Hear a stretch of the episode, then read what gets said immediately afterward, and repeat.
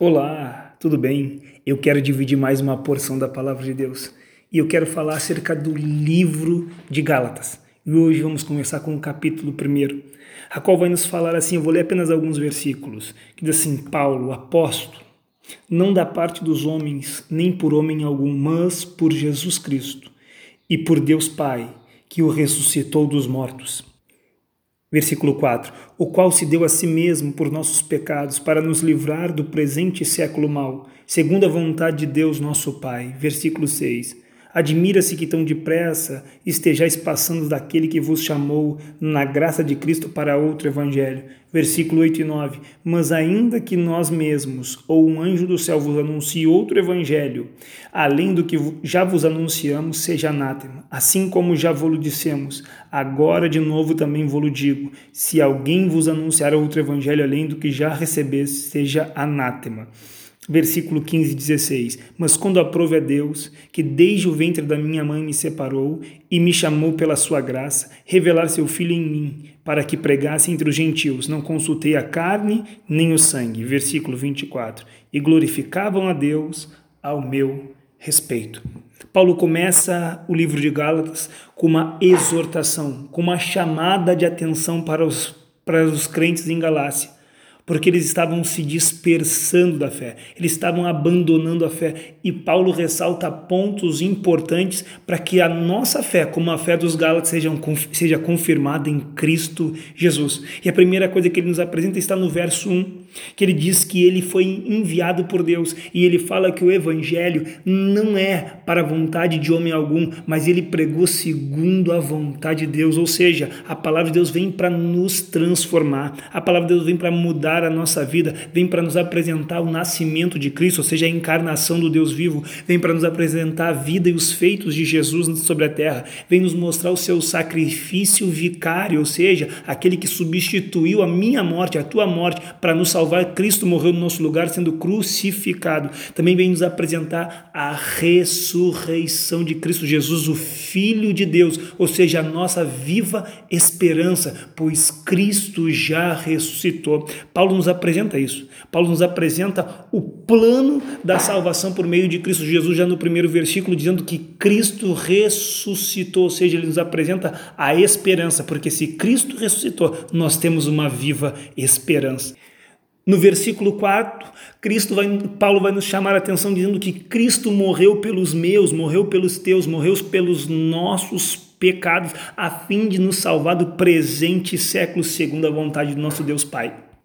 Ou seja, Cristo substituiu a minha morte, Cristo substituiu a tua morte, ou seja, ele nos livrou da condenação eterna. Paulo começa nos falando da ressurreição, ou seja, da esperança, mas ele diz que para nós vivermos essa esperança, então nós precisamos recordar que alguém morreu por nós e quem morreu por mim e por ti? foi Cristo Jesus. E por que, que ele morreu por mim e por ti? A Bíblia diz que é para nos livrar da condenação, nos livrar do presente século mal. Ou seja, Paulo está dizendo ali que ele está nos livrando da condenação eterna. Cristo morreu para me salvar, Cristo morreu para te salvar, Cristo morreu para nos livrar do mal vindouro. Quando a Bíblia diz que ele se deu pelos nossos pecados, ou seja, ele nos remiu, ele pagou o preço pelos nossos pecados. E quando diz para nos levar desse presente século, ele está dizendo que ele nos salva da condenação eterna. No versículo 6, a Bíblia vai nos dizer que admira-se que os Gálatas estejam se desorientando, que eles estejam se dispersando, que eles estejam se apostatando da fé, que eles estejam se esquecendo de Deus. Ou seja, eles estão indo tão depressa, deixando a graça, o evangelho da graça, do favor não merecido, do presente que Deus nos dá, para um outro evangelho. Mas Paulo está chamando a atenção do, dos Gálatas e também vem nos chamar a atenção para que nós não viemos nos apostatar, e Deus, por meio da Bíblia Sagrada, por meio de Paulo, nos chama a atenção para que nós não viemos nos apostatar da fé. Aonde Paulo também chama a atenção dos Gálatas para que eles não venham se apostatar da fé. Eles que estão abandonando são chamados a atenção a regressar. E Deus está nos chamando quem sabe você pode estar disperso, mas hoje Deus te chama a dizer: regresse para o verdadeiro Evangelho, regresse para as Escrituras, regresse para a verdade. Não se fie em outro Evangelho a não ser o Evangelho de Cristo. Volte para Cristo Jesus, volte para os pés da cruz. E Paulo continua e ele nos chama atenção com o versículo 8, falando aos Gálatas. Ele fala: Mais ainda que nós mesmos ou um anjo do céu vos anuncie outro evangelho, além do que já vos anunciamos, seja por anátema. E no versículo 9 ele faz uma confirmação disso, falando novamente.